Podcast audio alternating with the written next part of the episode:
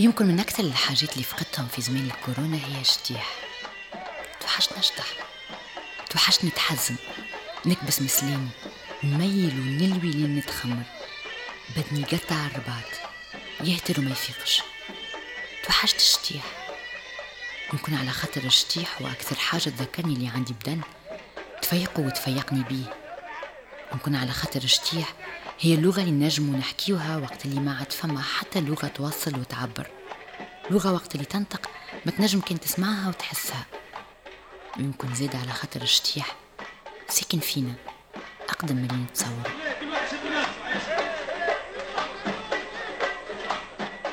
أنا رباب سريري وهذه تبربيشة من تبربيش. بودكاست شهري يحفر في مظاهر الثقافة الشعبية التونسية.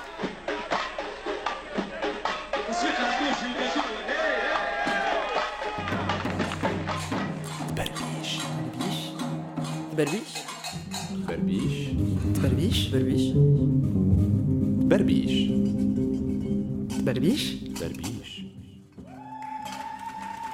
بربيش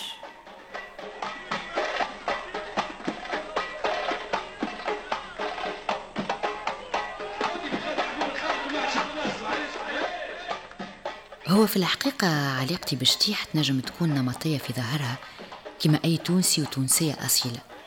ما نعملش مجهود كبير باش نشد حزامي في المناسبات والأفراح واللمات. بيزارمون قداش توحشتهم الأفراح واللمات. يكفي باش نسمع الدم والتاك ولا تشرقعة القصبة والمزود باش يبدأ بدني الكل ينمل. هالبدن اللي ساعات يفاجئني بخطوات وحركات ما كنتش نتصور روحي نعرفهم وحده وحده ال décode le rythme وينطلق. في ثقافتنا تعلمنا نشطحوا كي نفرحوا ولكن نحبوا نوريو اللي إحنا فرحانين. في كل situation عندها علاقة بالحياة بالتواصل بالخصوبة والقوة. نشطحوا زيادة كي نتعبوا كل ما الروح تتسقم والبدن يعتل. كي نحبوا نبراو ولا كي نحبوا نتقربوا من الخالق. وحتى وكان ساعات نعيبوا شتيح برديح ويخرج لنا شكون يحلل ويحرم ولا شكون ينظر. تقعد هذه أكثر تعبيرة متقاسمة ومشتركة بيناتنا. بصورة طبيعية وعفوية. نتوارثوها على اللي سبقونا. يمكن في شطر ثنية نزيدوها حكاياتنا ومفرداتنا. أما زيدها نعديوها للي بعدنا. وفي شطحة من شطحات مخي. قلت علاش ليه تبربيشة صغيرة. تبع جرة الخطوة وكلام الأحزان. هترة شد لي ميزان مربع.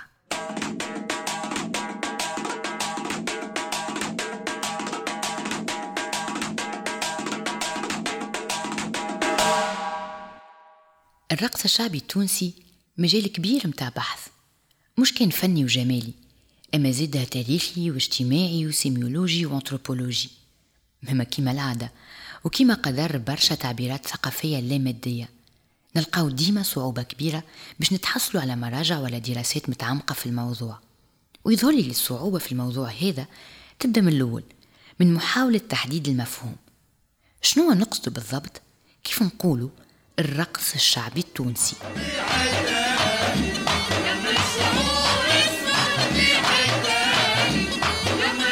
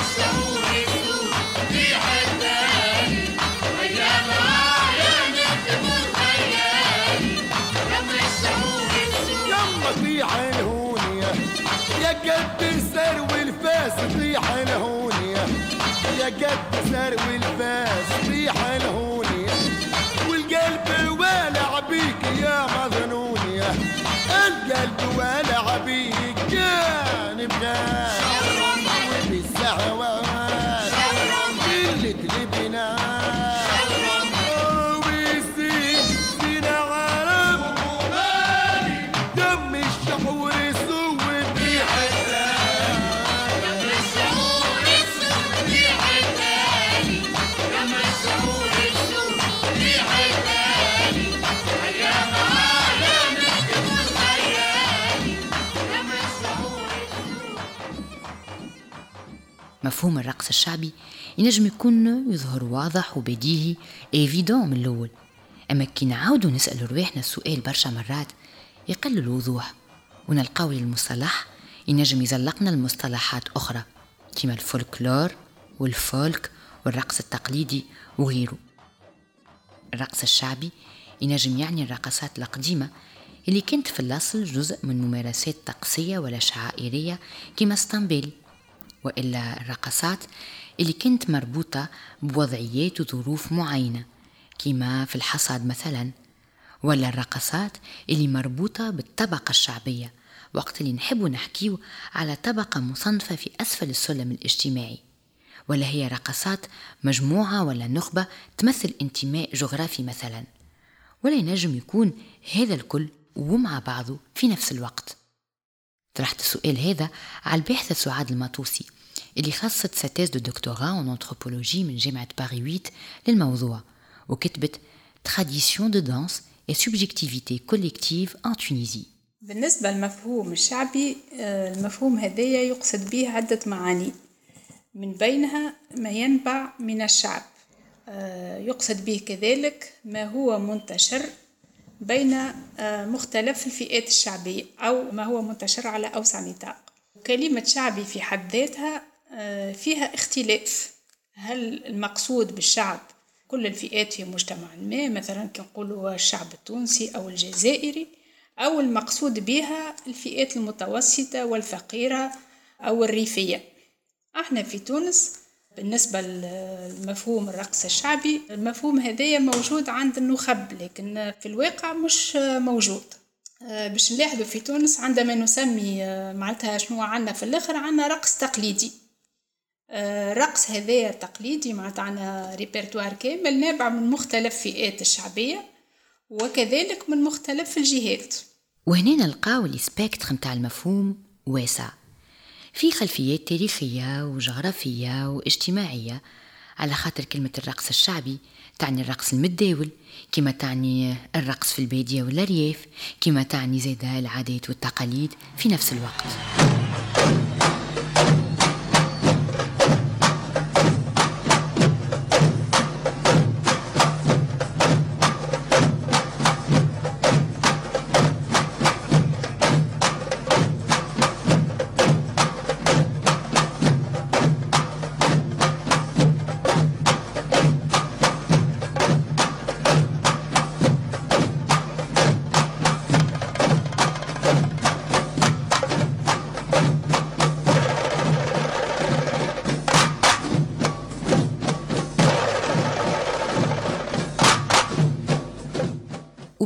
بعض الرقصات الخاصة كما المداوري على الفرس ولا الميازة بالسلاح ولا النخان بالشعر. فإنه أغلبية خطوات الشطيح التونسي ما عندهاش أسامي خاصة بها وإنما تتسمى على اسم الميزان اللي تتشطح عليه وتتحفظ وتتناقل هكاك. كما يقول طارق العوني الراقص والمنسق في الفرقة الوطنية للفنون الشعبية. هو الإبداع الأولاني هو راهو ارتجال عادي من كل واحد راقص معين أو موسيقي معين تولد معاه توارثوه الجهة هذيك تتوارث عليه نقولوا مثلا جماعة جرجير جماعة البوبو توارثوا من الأول اللعب كانت اللعب بالعصا اللي تو اليوم ولينا نقولوا رقصة البوبو الجرابه وجماعة قرقنه كانوا مثلا معروفين بالطبلة. اللي نقولوا اليوم رقصة الطبول. ريت كيفاش التسميات اللي جات جات التسميات فما ولاده أولية. اللي هي كانت قبل مثلا كما قلت الجنسيس كانت فما العصا هذه كانوا يلعبوا بها كانوا رجال يحطوا الكرة يلعب بعد خلقت الكوريغراف تاعها خطوات. بداوا بشوية بداوا يحطوا عليها الإيقاع بداوا يجربوا يلقاو الواحد يعملوا فيه ايقاع ويعملوا فيه رقص. لكن كاسم معين شكون لا ماهوش موجود اسم معين. وفي حديث مع الدانسور محمد العيساوي اللي بربش برشا في الرقص الشعبي التونسي يقول لي اللي شتيح البدوي مثلا نلقاو فيه الخطاوي والبيبان. الخطوة هي الأساس. مثلا نقول خطوة العلاجي اللي تشطح على إيقاع العلاجي وهو rythme ternaire وخطوة العلاجي فيها برشا بيبان des variations ولا d'autres interprétations اللي يختلفوا من منطقة لأخرى ولا من راقصة لراقصة ولا يختلفوا حسب الخروجات والتزيينات في الميزان. ونلقاو خطوة الجربي والقرقني اللي كما نفهموا من أساميهم يجيو من جربة وقرقنة. وين رقصوا موسيقى الجزر عنده برشا خصوصيات. ونلقاو زيدا الشاوي والدرازي هذم نلقاوهم في الشمال والمناطق الحدودية مع الجزائر. الدرازي هو في الأصل الميزان اللي تشطح عليه الفرس. أما الشاوي هي شطحة يشطحوها النساء بالكرش ونلقاو خطوة البوزيقة اللي تتشطح على ميزان البوزيقة ميزان يقولوا لي هو جيبسي والزيقة هو كيل يكيلوا به التمر وعليه تغنات واحدة من أكثر الغنيات المشهورة في جيبس والجنوب الشرقي داية من حولي بوزيقة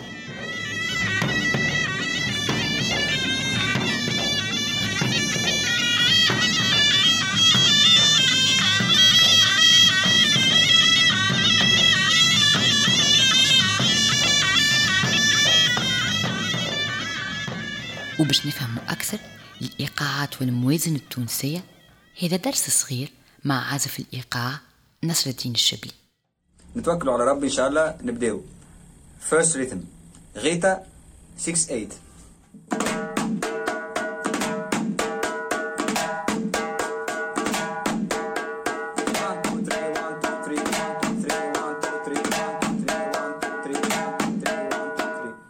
نتعداو للميزان اللي بعده اللي هو سعداوي 12 8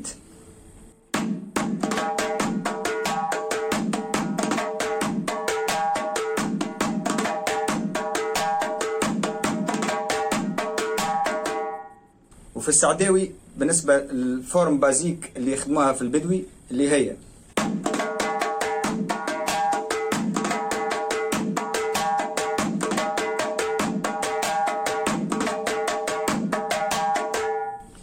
وكان باش نخدموا بالطريقة البدوية يتبدل الخدمة خاطر تولي خدمة متاع طبل ما عادش متاع بندير.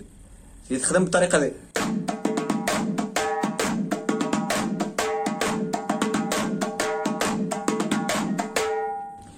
نتعداو للعلاجي اللي هو 1 2 1 2 3 4 1 2 1 2 3 4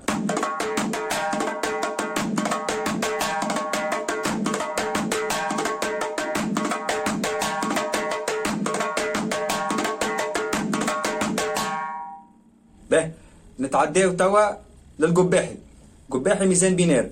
1 2 3 4 1 2 3 4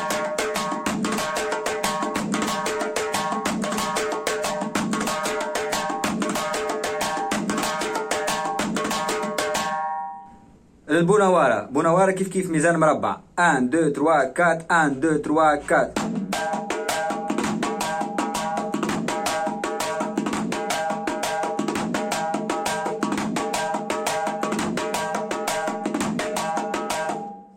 تعداو للجربي التونسي. كيف كيف؟ نفس العائلة.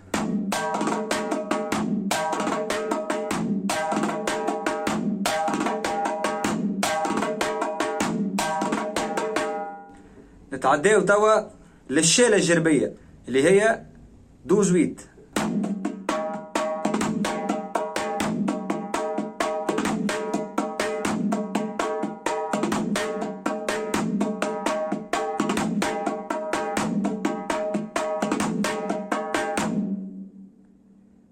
تعداو للفزالي التونسي اللي تخدم في الحاضرة. 1 2 3 4 1 2 3 4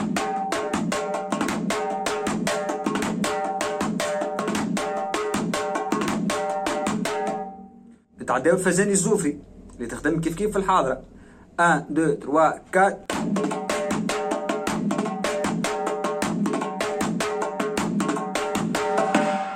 تقول ال anthropologue سعاد المطوسي اللي ظهور الفزاني والربوخ في أحياء العاصمة كان un moment important في مشهد الرقص الشعبي في تونس.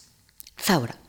ثورة بالفزاني والربوخ اللي قرب اجتياح لاجتياح الرجال وقتاش بدات تنقص المسافة؟ كما نقولوا ما بين تصنيف الرقص الذكوري ولا الرجالي والرقص النسائي هو تقريبا يعني في المنتصف الأول متاع القرن العشرين يعني بدات فما ce qu'on appelle الهجرة الداخلية في تونس فما ناس معناتها خرجوا من القرى نتاعهم ومشاو للعاصمة وغاديكا يخدموا عزاب ويخدموا.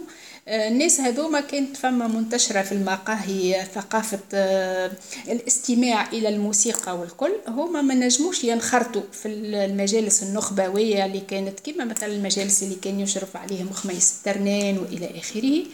آه، عملوا هما لما خاصة بهم فهمت؟ جاو في قهاوي شعبية والكل اللي يتلموا فيها وعملوا لما نمط خاص بهم اللي هو سماوه الربوخ وقتها في القهاوي جابوا آه، آلة موسيقى اللي هي المندولينا المزود وجابوا دربوكة وبداو يعملوا فيلمات هكا وجماعة دربك وتغني وجماعة جماعة تشطح والكل. ولكن كانت فما آراء سلبية جدا على الاجتماعات هذه وعلى الجلسات هذه حتى كي تقرأ صادق الرزقي ولا عثمان الحشاشي تلقى يعني فقرات في وصفهم كأوباش أو كسفلة القوم أو إلى آخره. علاش؟ خاطر الشيء هذاك ما يشبهش للنمط السائد في الثقافة وقتها اللي ما, ما يعطيش برشا حرية للجسد ويحب برشا كنترول على الجسد ويختصر دور التفاعل مع الموسيقى في التفاعل مع الترنيمات وما يسمى بالطرب. فقط أكهو يعني باش تقوم وترقص وانت راجل وتعمل الشيء هذاك الكل تقريبا ترقص بطريقة كأنك تشبه رقص النساء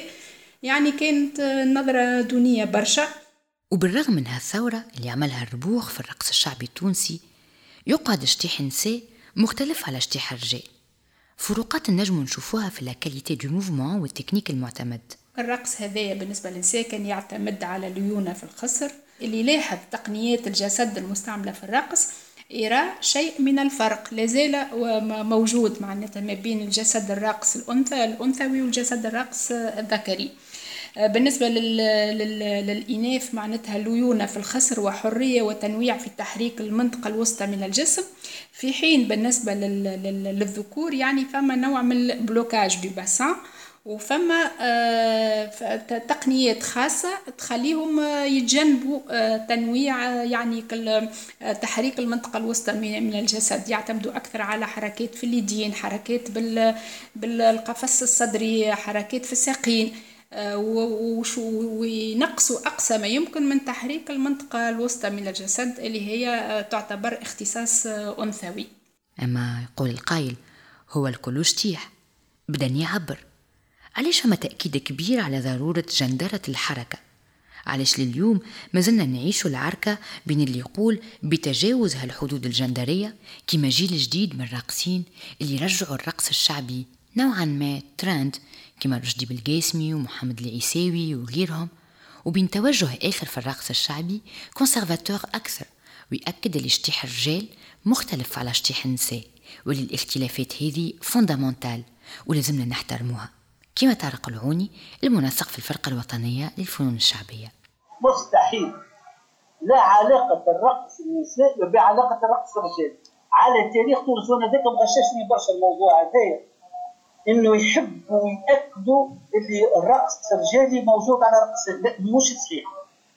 في تاريخنا الكل ورجعت حتى لبعض الناس اللي كانوا مسؤولين على الفرقة اللي انتجوا واللي عملوا. ما فماش. خطوة الرجال هي خطوة رجولية تحسها طول مباشرة. تمسه هو.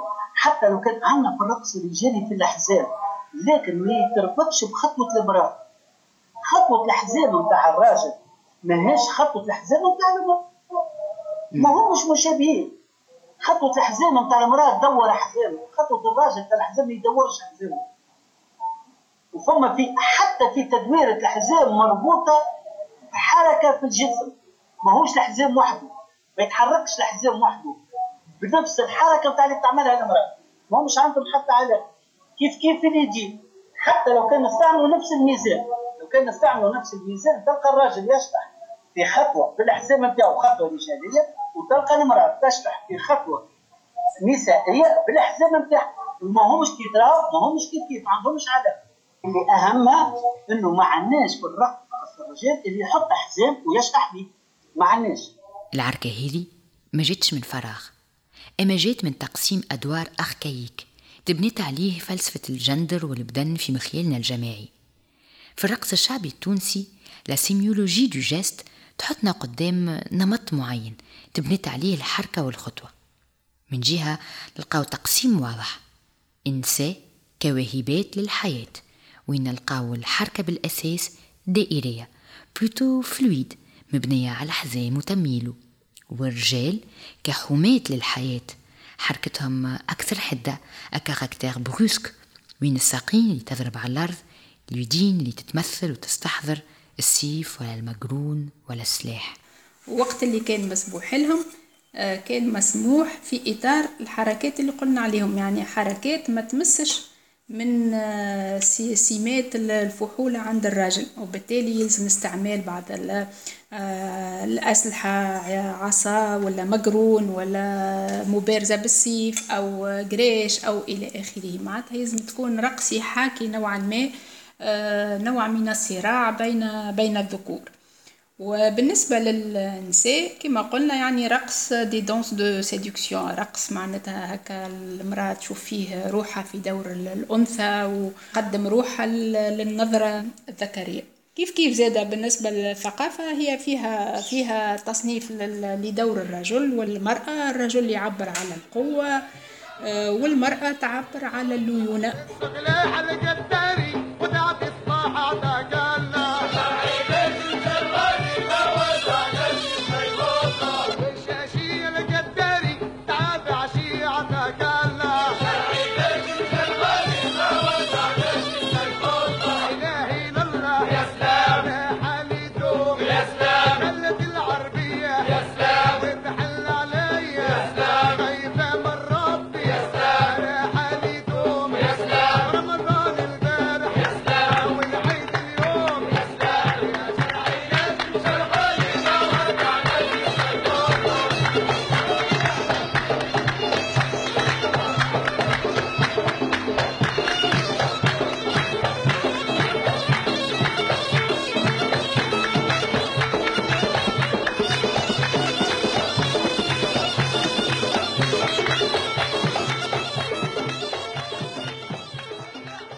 وكيف نزيدوا نبربشوا أكثر في الرقص الشعبي التونسي وخصوصيات ال gestus بالمعنى البريشتي للكلمة إذا اعتبرنا أنه شتيح هو une sorte de théâtralisation للواقع والمعيش وأنه الحركة هي في علاقة كبيرة بين اللي يقوم بها وال écosystème الثقافي والتاريخي والجغرافي والاقتصادي وحتى السياسي اللي يعيش فيه.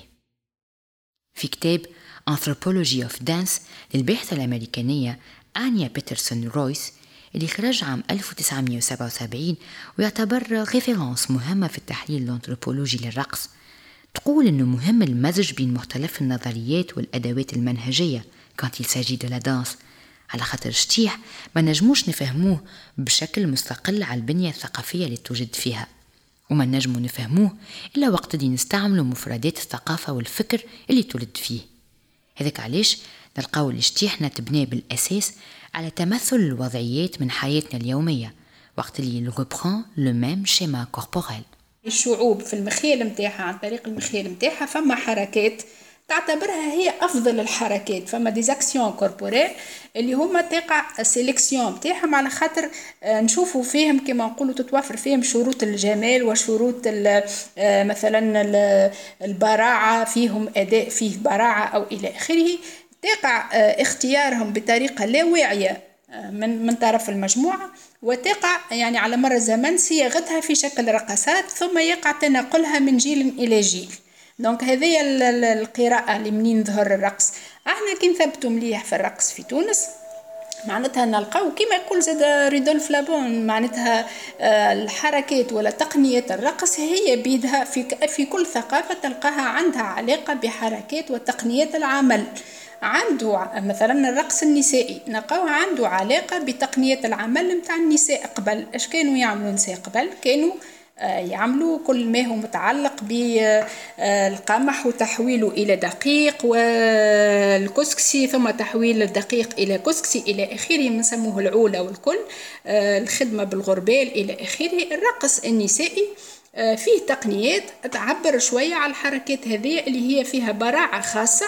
بالنسبة للرجال كيف كيف زاد رقصهم؟ فيه شوية محاكاة ل- لحركاتهم في العمل. آه، فما عدة رقصات فيها فيها محاكاة للعمل. وهذا ظهر برشا في رقصة الربوخ متاع متاع اللي كنا نسميهم قبل لي زوفغيي. وكلمة لي زوفغيي معناتها الخدامة اللي كانوا في العاصمة واللي هما عزاب والكل. فيها محاكاة لحركات العمل متاعهم البالة والبيوش. دونك فيها محاكاة لل- للتقنيات هذيا. وعلى خاطر الرقص نجمو نعتبروه من أقدم التعبيرات اللي عرفها البشر. في الهند مثلا نلقاو فما دي غروت اكتشفوها لي زاركيولوج ولقاو فيها لوحات ودي غافور على الحيوط تصور أجسام تظهر تشطح كما تصور زادة شخصيات تصطاد ولا تحارب واللي ترجع للعصر الحجري القديم يعني تقريبا عندها مئة ألف عام. الإنسان وقت اللي فاق بذاته في الدنيا اكتشف أنه أولا وقبل كل شيء بدن جسد ومن خلال الجسد هذا حاول أنه يتخاطب ويتواصل. l'ethnomusicologue جون بليكينغ يقول أن الرقص بالأساس هو أقدم خطاب non verbal عرفه الإنسان. عنده برشا أدوار ووظائف أما يظهر لي لأهم وظيفة هي التوثيق. مش فقط التوثيق لحياته اليومية ولا المحطات التاريخية عاشها إنما التوثيق لوجود الإنسان في حد ذاته. وكأن البشر حب يقول أنا نشطح إذا أنا موجود. موجود كجسد مستقل يعبر موجود زادة كمجموعة تتقاسم ثقافة وتاريخ وأرض.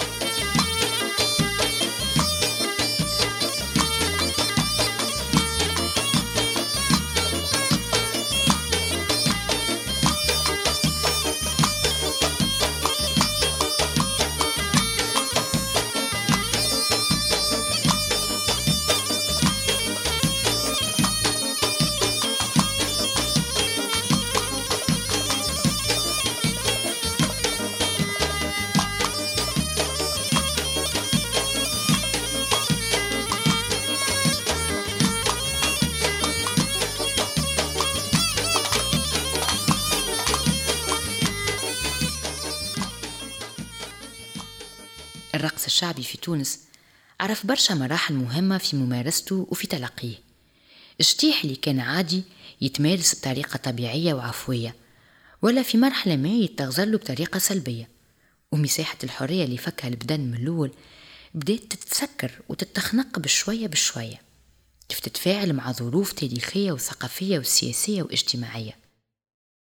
سعاد المطوسي حكيت لي كيفاش الأمازيغ مثلا في تونس والمغرب والجزائر كانوا أكثر تحرر في علاقتهم بالجسد والشتيح. وللتحرر هذا بدأ يضيق مع الهلاليين وتعريب الثقافة والفكر في تونس وشمال إفريقيا. وكيفاش زادة فما فرق في التعامل مع الرقص والبدن من الأرياف للمدن. الرقص الرصيد متاع الرقص اللي موجود عندنا هو كما قلنا معناتها ينتمي الأكثرية للرقص ريفي. علاش؟ خاطر المدينة يعني ما كانتش ما كانش فيها مجال برشا مفتوح للرقص. في الريف فما أكثر حرية وأكثر حرية للجسد وأكثر معناتها تعبيرية للجسد. تعاملنا معاه بشيء من التعالي. هي تونس كلها تونس في بناء دولة الاستقلال تعاملت مع التراث طريقة مختلفة على اللي صار في بلدان مثلا في الجزائر والكل. يعني فما اعتماد برشا على التراث وبحث فيه والكل لكن إحنا كنا نحب التطور والتقدم وإلى آخره والتراث. تعاملنا معاه فيما يخص الرقص بطريقة فولكلورية بحتة. كيف كيف زاد أي باحث يجي يحب يبحث في الرقص الشعبي؟ وأنا واني واحدة منهم؟ يصطدم بقلة المصادر وقلة الوثائق اللي هي تشهد على الماضي. دونك يلقى يلقى خطابات يلقى كلام يتحاور مع ناس ولكن ما يلقاش الوثائق اللي يعتمدوا عليها. يمكن نقربوا أكثر في التاريخ نلقاو اللي مسار الفرقة الوطنية للفنون الشعبية ينجم يكون زاد دليل على هذا. الفرقة اللي ملي تأسست عام 62 على يد صالح المهدي وبدأت تخدم على البحث والتوثيق والجمع والتسجيل للرقص بأنواعه في تونس. الفرقة اللي شطحت في أكبر المسارح في العالم واللي تعداو عليها أسامي كيما حمادي الغبيبي من المؤسسين وإسماعيل الحطاب والخطوي بوعكاز وعلي بورا وسالم بوذينة وحمادي الغربي وغيرهم. الفرقة هذه عرفت زادة فترة من الركود والتناسي. يقول عليها طارق العوني المنسق العام للفرقة الوطنية إنه جات من توجهات سياسية. كانت الفرقة الوطنية اللي تعيش برا من تعيش في تونس. أول حاجة عملوها عملوا لها كأنها حجر. ما عادش تسافر وبدأت تدخل الغرب. وبدأت تدخل الهوية الأجنبية. وبدأ ال contemporain وال hip hop. وبدا يأثر على ال génération تاعنا واعلاميا خيبوها جمله هذاك اللي شنو صار صار اندفاع وصار معناه اضمحلال للفرقة الوطنية فما سياسيين. اقضوا على الفرقه ومقصود مقصود إنه التراث هذاك يلزم يموت ويلزم يطلع البديل. يلزم البديل والبديل ما يكونش هوية نتاعنا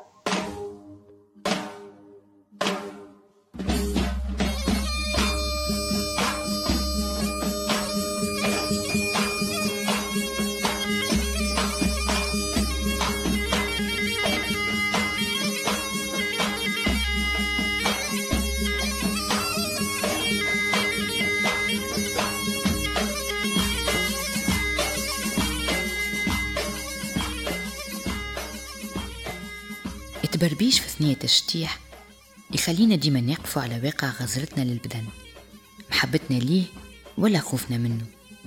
البدن اللي استعمله الإنسان كأول انسترومون للتعبير. تعبيره على وجوده في فرحه وفي حزنه وتعبيره زاد على حربه للبقاء في الدنيا. الدنيا كما يشوفها ويعيشها ويحسها ويستبطنها. ومش غريب بالمعنى هذا إنه في ثقافتنا مثلا يكون الشتيح موجود وحاضر. مش كممارسة أكهو أما زاد كتمثلات من خلال شخصيات فرضت روحها على تاريخنا ومخيالنا الجماعي ولغتنا كيف الزهرة اللمبوبة وزينة وعزيزة وحمدي العبيبي النساء عيب. ورقص الرجال عيب فوق عيب. خذا وهذا جاء هذا حمادي الغبيبي حط العيب الكل سير سي خاطر تحملنا إحنا ال ال ال الكلام الكل خذيناه إحنا. تحملنا تحملناه. حتى كي نحبوا نلعبوا ولا نفلقوا نقولوا لا ما نلعبوش خاطر نتراقصوا عيب فهمتوا لا؟ تو لك خاطر نرقص هكاك فهمتوا لا؟ تلقانا ولينا نبداو ماشيين هكا في الشارع فهمتوا لا؟ علاش على خاطر نخدموا فك المهنة هذيك وفي الحقيقة فهمتوا لا كليت الطرايح. مع والدي خاطر اشطحت وربطوني في الشباك وحدوني باش ما عادش نشطح واشطحت واشطحت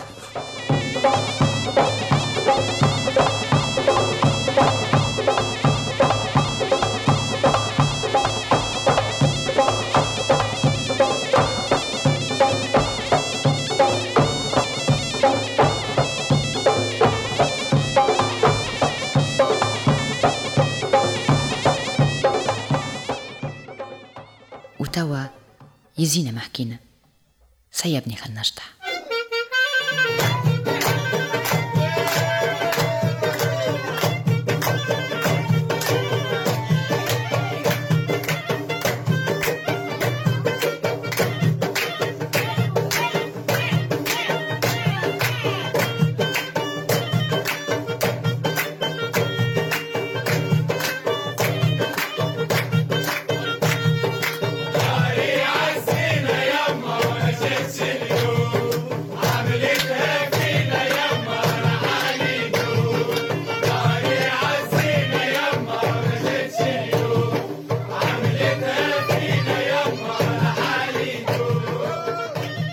إخراج رباب سريري. تسجيل بشرى تريكي. مونتاج ميكساج تصميم صوتي أسامة جيدي. إنتاج انكفاضة بودكاست.